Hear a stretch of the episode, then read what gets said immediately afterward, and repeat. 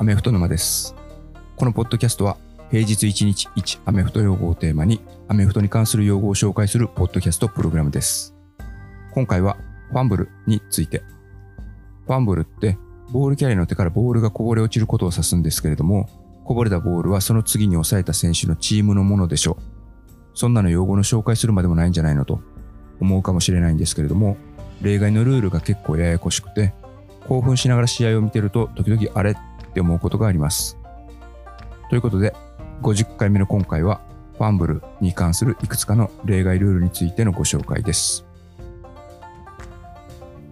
大原則として、ファンブルが起こる状況というのは大きく分けると3つのシチュエーションがあります。まずランプレイでオフェンスの選手がボールを持って走ってて、ボールキャリアの腕からボールが意図せずこぼれ落ちるケース。QB がパスを投げようとした時にディフェンスの選手が襲いかかってきてパスを投げる前に QB の手からボールがこぼれ落ちるケース。そしてパスが投げられた後レシーバーがキャッチしてから走り出した後にボールが意図せずこぼれ落ちるケース。これまず意図せずボールがこぼれた場合はファンブルになるんですけどちょっとでも前に進めようとしてわざと前に転がす場合にはフォワードパス前パスと同じ扱いになります。で、パスシチュエーションでは QB が腕を前に振る動作に入る前にボールがこぼれ落ちていればファンブルで、腕を前に振る動作に入った後にボールがこぼれ落ちた場合にはフォワードパス、前に投げたパスと同じ扱いになります。で、例外がたくさんあるんですけれども、ファンブルしたボールは基本的にインバウンドであれば抑えたチームのものになります。エンドゾーンの手前でアウトオブバウンド、ボールが外に出た場合は所有権は攻撃チームのまま変わらないんですけどファンブルしたボールが後ろに転がっていって外に出た場合はボールが外に出た地点がプレイが終わった場所になるのでボールが出た地点で次の攻撃が始まります。なんですけどボールがファンブルしたスポットより前に進んで外に出た場合はファンブルしたスポットで攻撃が止まったことになり次の攻撃はファンブルが起こった地点からになります。基本的にファンブルというのはオフェンス側のエラーなのでオフェンスに有利な結果にならないようにということでルールが整理されてます。で、NFL ではさらにいくつかの例外があって、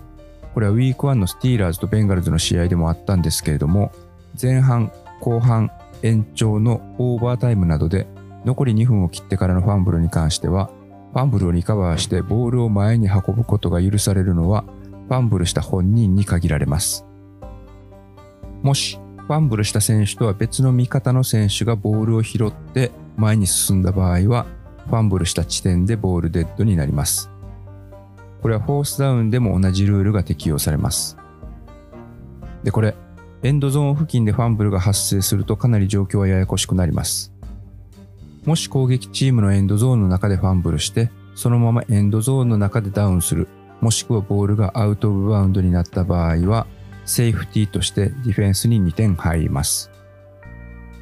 もし攻撃チームが相手のエンドゾーンに向かっていって、エンドゾーンの手前でボールをファンブルして、そのボールがそのままエンドゾーンに転がっていって、で、そこでアウト・オブ・バウンドになった場合、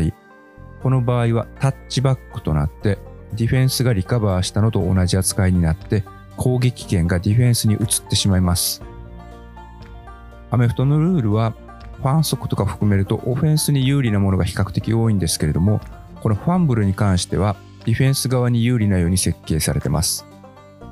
ただもうちょっとでタッチダウンというところまで来て、そこで起きたファンブルでディフェンスがリカバーしたわけでもないのに、ボールがエンドゾーンからアウト・オブ・バウンドになった時だけタッチバックで攻撃権が丸ごと相手に移ってしまうというこのルールに関してはクソルールだという声で非難する意見が多いようです。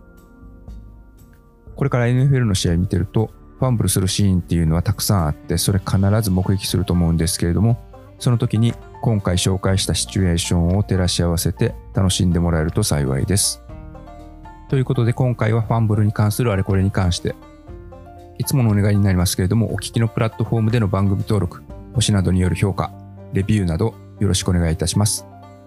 また紹介してほしい用語などがあれば Twitter の DM などでお知らせください。では。